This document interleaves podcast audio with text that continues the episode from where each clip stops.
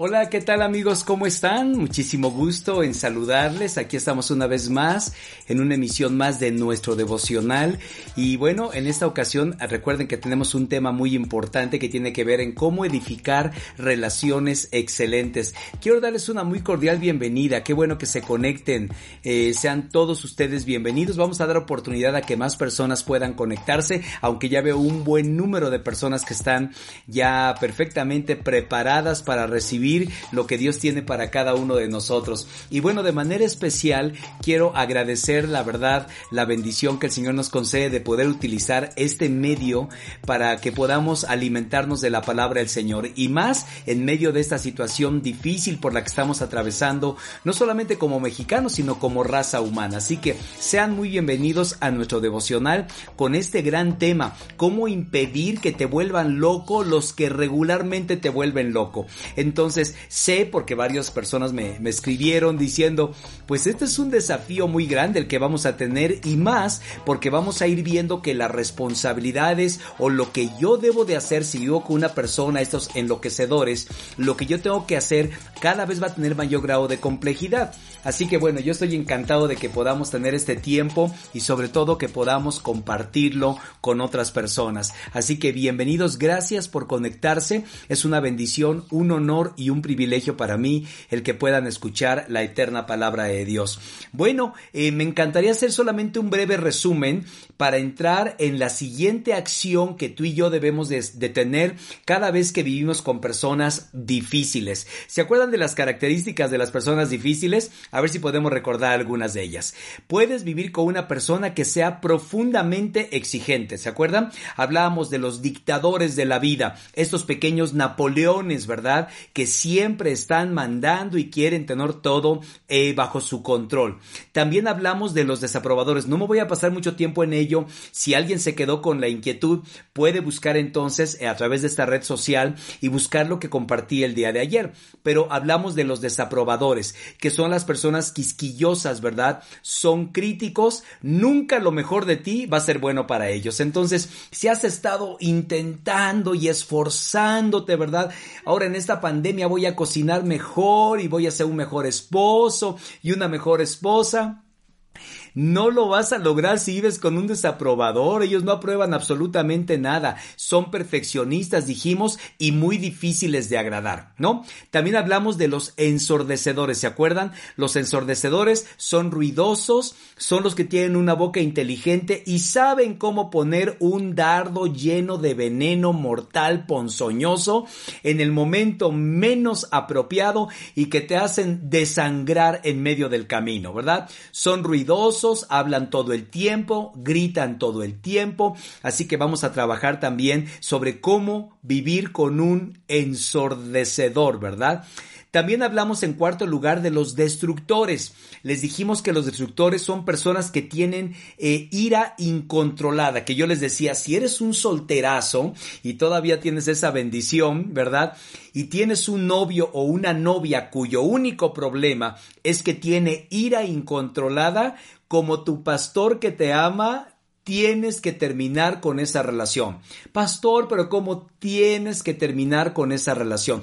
O pide ayuda, ¿no? Pero a menudo somos ciegos, ¿verdad? Pues sí, tiene su carácter, pastor, pero va a cambiar, claro, se va a hacer muchísimo peor. Ahora, si ya vives con una persona con ira incontrolada, que le dijimos que les llamamos los volcanes a ellos, ¿no? Porque no sabemos en qué momento van a hacer erupción. Y entonces cuando hacen erupción, dejan una lava incandescente que ha quemado a muchas personas. Hablamos acerca de ello, no me voy a detener. Están en quinto lugar los descontentos, son los que se lastiman muy fácilmente. Hablamos acerca de ello, ¿verdad? Son personas que se ofenden por todo lo que sucede. El día de ayer, precisamente yo hablaba acerca de personas que se pueden llegar a ofender por cosas que uno dice y muchas veces no tiene la intención de herirlos, pero se hacen los ofendidos. Entonces, hay muchos que tienen la piel delgadita, hablamos acerca de ello, la piel delgada, entonces lo que digas, lo que hagas, lo que postees en Face, lo que dejes de postear, lo que cocines, lo que no cocines y te diriges a ellos y los ignoras, son personas que están descontentos con la vida ¿sí? Son quejumbrosos crónicos, tienen un complejo de mártir. Y finalmente están los degradantes. ¿Se acuerdan que eso lo vimos el día de ayer?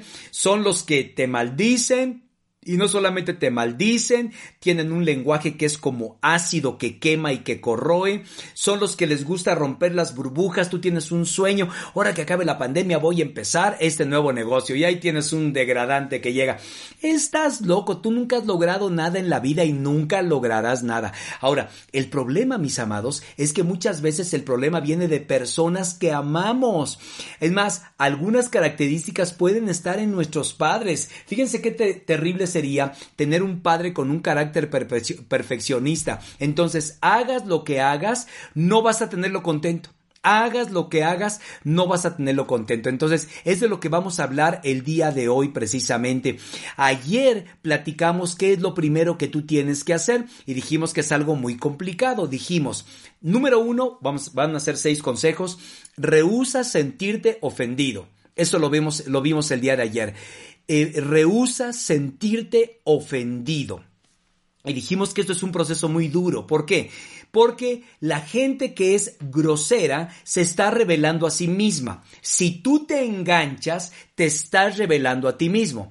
Así que es importante que tú y yo entendamos exactamente lo que Dios quiere hacer, lo que, Dios quiere que tú hagas cuando no te enganches con una persona que tiene estas características terribles, ¿no? Entonces ya dijimos que todos podemos ofendernos, ¿no? Hay, hay, hay razones de sobra para eh, ofendernos en esta vida. Yo les hablé ayer de las cosas que a mí me ofenden, ¿no? Em, hay cosas por las injusticias sociales, las... Em, eh, los, eh, vamos a decir, diferentes tipos de estrato social, donde hay gente que tiene pues, de sobra y hay gente que mm, se va a dormir sin comer. E, esto, esto debe de ofenderte, o, el aborto debe de ofenderte, ¿no? O la trata de, de personas debe de ofenderte. Pero en cuanto a relaciones, dijimos ayer, ¿sabes qué? Supéralo, déjalo pasar. Si hay personas con las que vives que tienen una gran complicación en su vida, entonces hagas lo que hagas hagas, tú te puedes enganchar fácilmente y hacerte o sentirte el ofendido. Entonces dijimos que tienes que evitar eso, tienes que aprender a perdonar y a pasarlo por alto. Es una de las claves para tener felicidad en la vida. ¿Se acuerdan la oración de ayer? Señor, dame un corazón tierno y un caparazón. Un corazón tierno y un caparazón. Regularmente tenemos todo lo contrario, un corazón duro y una piel delgada. Entonces, lo que digan, lo que hagan, lo que pongan en redes sociales, me siento ofendido, es que mira lo que acaba de escribir esta persona y cómo es posible. Entonces pídele al Señor, de verdad, un corazón sensible, tierno y noble y un caparazón, porque la gente va a estar molestándote todo el tiempo.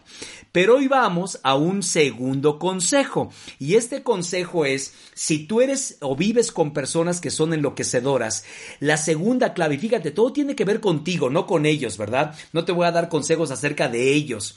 Yo sé que algunos de ellos me están escuchando y si tienen ese problema tienen que acercarse a Dios porque solamente Dios puede cambiar nuestra vida, ¿no? Pero en el caso de aquellos que vivimos o viven con personas complicadas, lo segundo que tienes que hacer, fíjate, eso es importantísimo y muy valioso. Es más, algunos de ustedes quizá va a ser la primera vez que lo escuchen en su vida. No esperen por una disculpa para perdonarlos. ¿Sí? ¿Nos queda claro? No esperen por una disculpa para perdonarlos. ¿Qué significa esto? Que muchos de nosotros vivimos con personas que han hecho algo hiriente, algo que nos ha lastimado. Es más, puede ser o venir de alguien que verdaderamente nos importa, ¿no? Entonces decimos, yo sé lo que es ser cristiano. Ser cristiano es perdonar y así lo haré. Y lo voy a perdonar tan pronto como venga y me ofrezca una disculpa. La clase de disculpa correcta, entonces ya me enseñó la palabra de Dios y mi pastor Gary ya me enseñó que debo perdonar.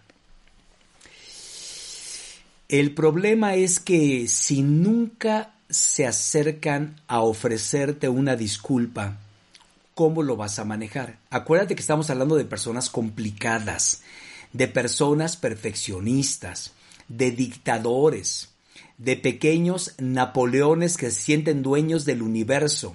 de personas que están llenas de ira. Yo sé, lo sé, hay muchos que les cuesta muchísimo trabajo perdonar. Entonces, si tú vives con una persona que no reconoce y que nunca va a venir y te va a decir, hijo, perdóname, mamacita, perdóname, esposo, perdóname, esposa, perdóname, que nunca lo van a hacer ¿Cuál va a ser el, entonces tu alternativa? Porque tú estás esperando que vengan, porque tú eres un cristiano, tú eres un seguidor de Jesús y tú estás diciendo, yo quiero, de veras, pastor, estoy listo. Si él viene, si ella viene, toma el teléfono, me manda un WhatsApp, nos reunimos delante de usted, pastor, y él me ofrece una disculpa, yo como un buen cristiano lo voy a perdonar. Y mi pregunta es, ¿y si nunca lo hacen? ¿Y si nunca dicen lo siento? Y si no lo comprenden y si ni siquiera se dan cuenta que te están lastimando, porque hay personas así en la vida, ¿eh? especialmente este tipo de personas. ¿Sabes cuál va a ser el problema? Que tú sigues con la herida y te vas a aferrar y una herida a la que tú te aferras te va a destrozar y se va a convertir en resentimiento. Ellos ni se enteran que te lastimaron. ¿no? Yo puedo decir alguna cosa, fíjense, así es como funciona. Yo puedo pedir, decir una cosa ahora mismo en el devocional que a lo mejor le ofenda a alguno de ustedes, pero créanme, imagínense que yo voy a usar ahora el devocional para ofenderlos. No lo voy a hacer, pero se me sale. Como decía el chavo, se me chispotea y entonces te ofendo, pero no quería yo hacerlo. A lo mejor digo, no sé, de algún equipo de fútbol, a lo mejor digo, no sé, lo que tú quieras y te sientes el ofendido, porque aquí el punto es que tú te sientes el ofendido no voy a seguir más al pastor Gary. ¿Por qué? Porque ese día que estaba dando el devocional, me pero yo ni cuenta me di. Yo ahí sí tú te hiciste el ofendido. Entonces, si de veras crees que es una ofensa muy grande, entonces me mandas un mensaje por aparte, ¿no? Pastor, creo que eso que dijo me ofendió profundamente y yo voy a ser el primero en decirte, perdóname, no tenía la intención de lastimarte, por favor, te beso los pies, ¿qué hago? Dime, pero quiero que, que sigas caminando cerca del Señor y no quiero ser una piedra de tropiezo, yo lo haría. Pero si cada vez, imagínate para las personas que tienen la piel delgada, cada vez estás pidiendo que te ofrezcan una disculpa, eh, eh, eh, créanme que hay publicaciones en las redes sociales, yo sigo a algunos de ustedes que me ofenden, ¿no? Entonces, ¿cómo es posible? ¿Lo voy a borrar? No, yo no lo voy a borrar. Jamás te voy a borrar, sencillamente. Entonces, ¿qué tengo que hacer? Tener la, la capacidad de pasarlo por alto. Entonces, no, yo voy a decirle y hasta que no venga y me pida perdón eso complica más las cosas. No va a funcionar. Si dices hasta que me pida perdón, yo lo voy a perdonar, lo único que estás haciendo es que estás reteniendo la herida. Y eso no es correcto. Eso no te va a ayudar en lo más mínimo. Ahora, Dios te creó y Él quiere lo mejor para tu vida. Ahora, si tú ignoras una instrucción de Dios, es tontería, ¿eh? Cuando Dios te dice, quiero que hagas tal o cual cosa, es tontería que hagas lo contrario. ¿Por qué? Porque va a ser un dolor autoinfligido. Así que el Señor te pide que mantengas buenas relaciones con los demás. Pero si esa persona te lastimó, está enfrentando eso a causa de su pecado en tu contra. Así que tú no puedes duplicar eso ignorando las direcciones de Dios con respecto al perdón. ¿Tú qué tienes que hacer? Soltarlo. Escucha bien eso. Soltarlo. ¿Qué tienes que hacer? Lo pones en las manos de Dios. No te haces el digno esperando que venga la persona a pedirte perdón. Yo veo cuántas vidas de veras se destruyen porque están esperando el perdón de Dios. Es que estoy esperando que mi esposo algún día ha estado tomando toda la vida venga y me pida perdón de rodillas. A ver, nada más te digo esto, y si es un cabeza dura que no sabe ni siquiera que te está ofendiendo con su manera de ser, a ver, ¿Quién es la perdedora en esta ecuación? Pues la perdedora eres tú, porque nunca va a venir. Es más, algunas de estas personas enloquecedoras hacen lo que hacen y piensan que están bien. Entonces, ¿cuándo van a tener una conciencia para venir y decirte, oye, perdóname, fui un verdadero bruto, fui un animal, te lastimé? No lo van a hacer. Entonces, el perdonar no significa que olvides lo que sucedió, porque lo recordamos, ¿eh? Perdonar no es lo olvido de ninguna manera, todo lo contrario, pero necesitas ponerlo en las manos del Señor. O sea, ¿sabes qué? El pastor me ofendió. No, yo sé que no quería, pero me ofendió. Así que lo pongo en las manos y oro por el pastor. Señor, dale sabiduría, dale. ¿Por qué? Porque yo no me quiero aferrar al resentimiento. Ese es el problema. Que si tú te lo guardas, es que, a ver, déjenme decirles cómo funciona esto. Y vamos a hablar más adelante acerca del perdón, pero es muy importante que entiendas este concepto. Si tú estás esperando que la persona venga para pedirte perdón y no lo hace, el perdedor en esta ecuación eres tú, porque él a lo mejor ni cuenta se dio. Entonces va a seguir con su vida y a lo mejor te va a volver a ofender y tú estás ahí con un resentimiento en el alma. Así que no significa que lo olvides, pero sí necesitas que ponerlo en las manos del Señor y dejar de aferrarte a ese sentimiento. Quiero que leamos Lucas capítulo 23, porque este es un gran pasaje de la escritura donde encontramos en el versículo 34, Jesús acaba de ser crucificado, lo acaban de colgar, lo acaban de maltratar, le dieron una golpiza que lo medio mataron, estuvo sujeto a juicios injustos, le pusieron una corona de espina que penetraron esas, esas espinas terribles sus sienes, estaba sangrando, también tenía un problema de sed, por la pérdida de sangre se pierde agua. ¿Puedes imaginar el momento terrible? Entonces, él pudo haber lanzado todas las maldiciones del mundo. Escucha esto pudo haber, y si él hubiera hecho eso, perdón que te lo diga, a lo mejor estoy siendo hasta irreverente, pero yo, es lo menos que podía haber hecho, es lo menos que podía haber hecho. Y no lo hizo, no lo hizo. Eh, Lucas 23, 34. Padre, dijo Jesús, perdónalos porque no saben lo que hacen. Y dice que mientras tanto echaban suertes para repartirte, repartirse entre sí la ropa de Jesús. Él está colgado y le dice, no saben lo que están haciendo. Déjame decirte que hay un principio muy importante.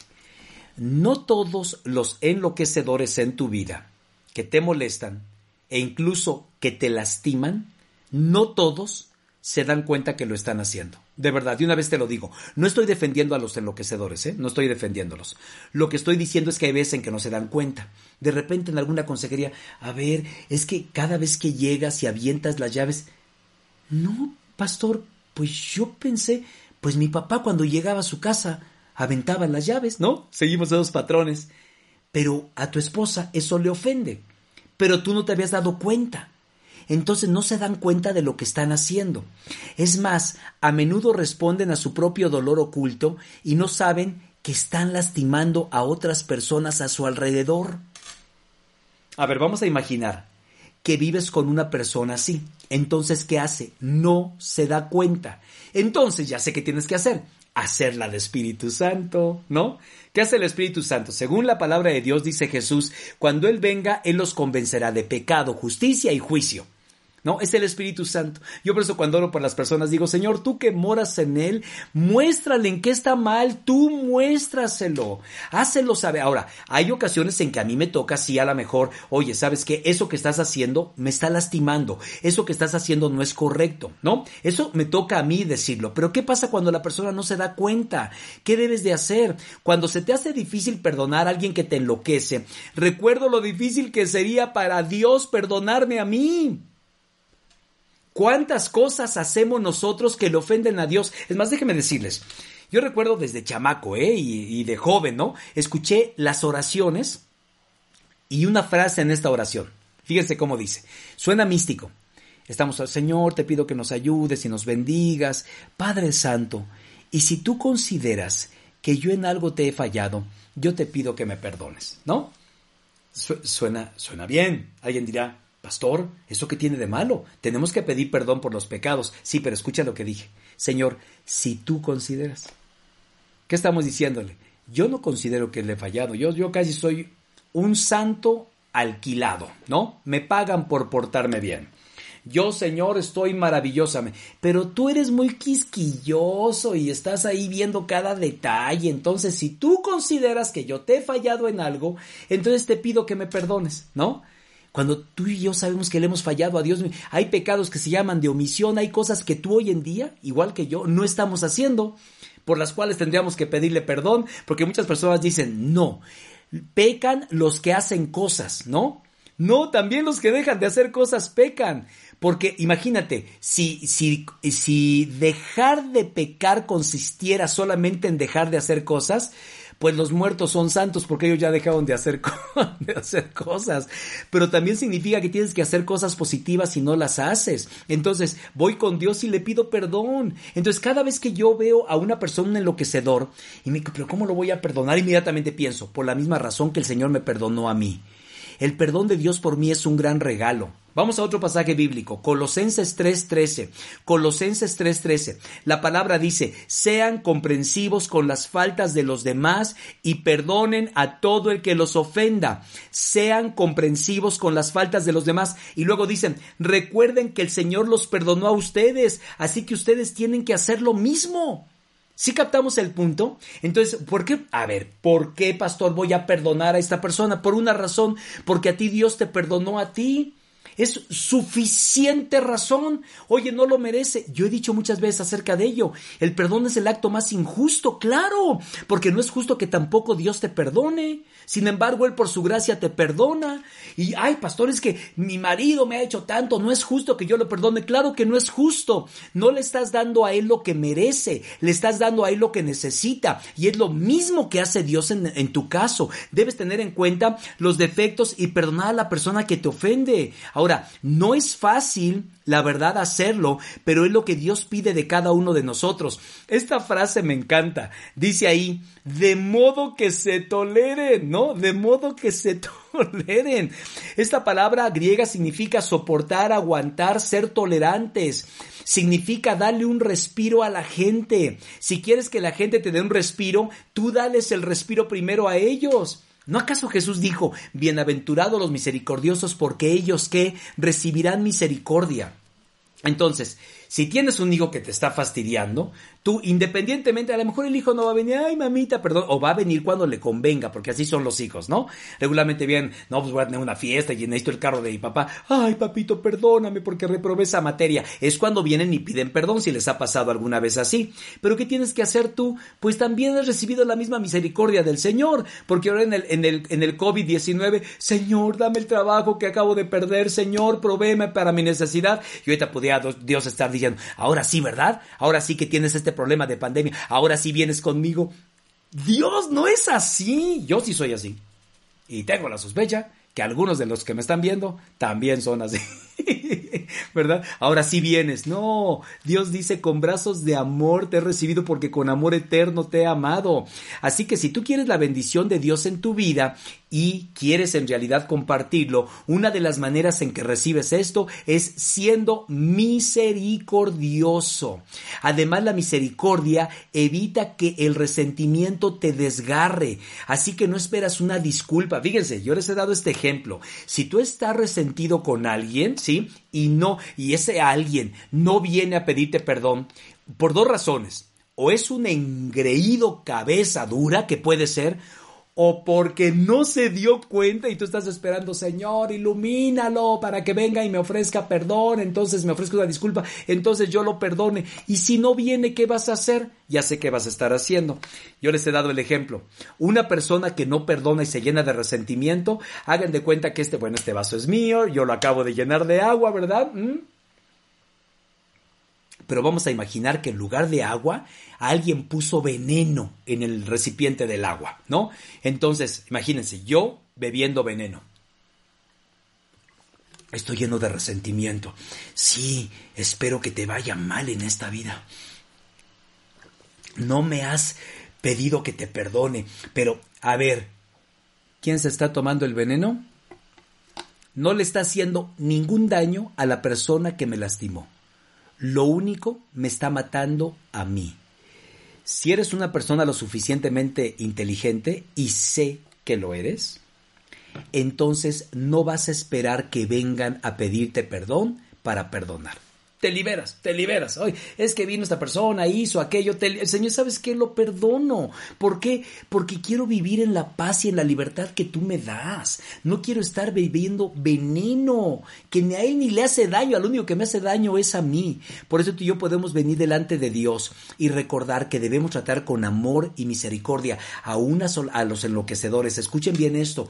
No es el pastor me enseñó que lo haga porque se lo merecen. No se lo merecen. Tú tampoco te lo mereces, yo menos. Yo no merezco que nadie me perdone. Si la gente me perdona es por su gracia, si Dios me perdona es por su amor, ¿no? No porque me voy a ir caminando de aquí hasta Chiconcuac para decirles que de veras estoy arrepentido. No funciona así. Sencillamente cada uno de nosotros, independientemente ahora, con mayor razón y con eso quiero terminar, si esa persona viene y te ofrece una disculpa, así, ¿eh? Pero así, lo perdonas inmediatamente porque sabes que te estás liberando de toda carga de resentimiento y de amargura que te puede así que así. Pero vamos a imaginar, no es consciente y no viene y te pide perdón. O es un cabeza dura y engreído y tampoco te pide perdón. Te doy un consejo bíblico. Perdónalo. Perdónalo.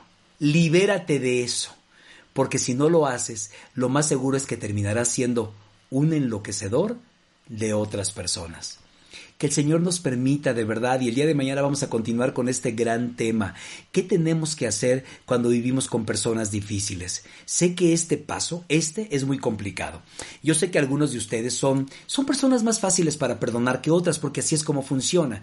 Si en tu casa te enseñaron pedir perdón, eh, maravilloso, pero algunos no nos enseñaron. Es más, yo recuerdo que platicaba con una mujer hace tiempo y él me dijo, eh, hablaba yo acerca de pedirle perdón a los hijos.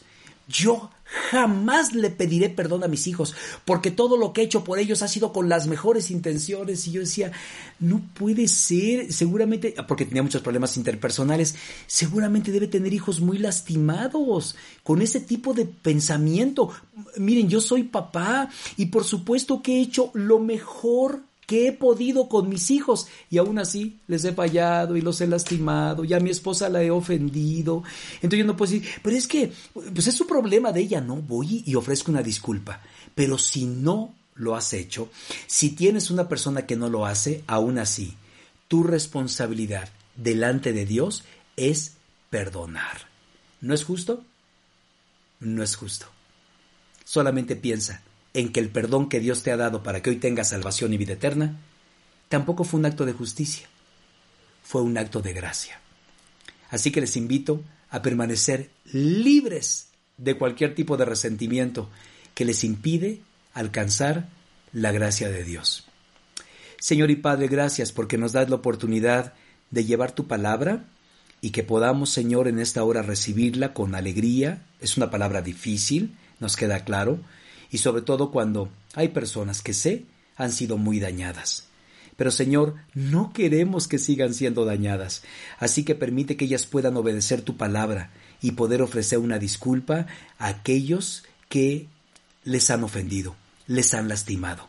Señor, no queremos que este resentimiento, esta amargura se torne en una situación tan complicada que nos impida recibir tu gracia. Todo lo contrario, queremos ser bendecidos por ti. Señor, ayúdanos. Ayer te pedíamos un corazón tierno y un caparazón. Hoy te pedimos que nos des la capacidad de tener un corazón perdonador, independientemente si viene la persona o no pedirnos perdón. Así, perdonar inmediatamente, para que entonces podamos estar libres y disponibles para ti. Oramos en el nombre de Jesús. Amén.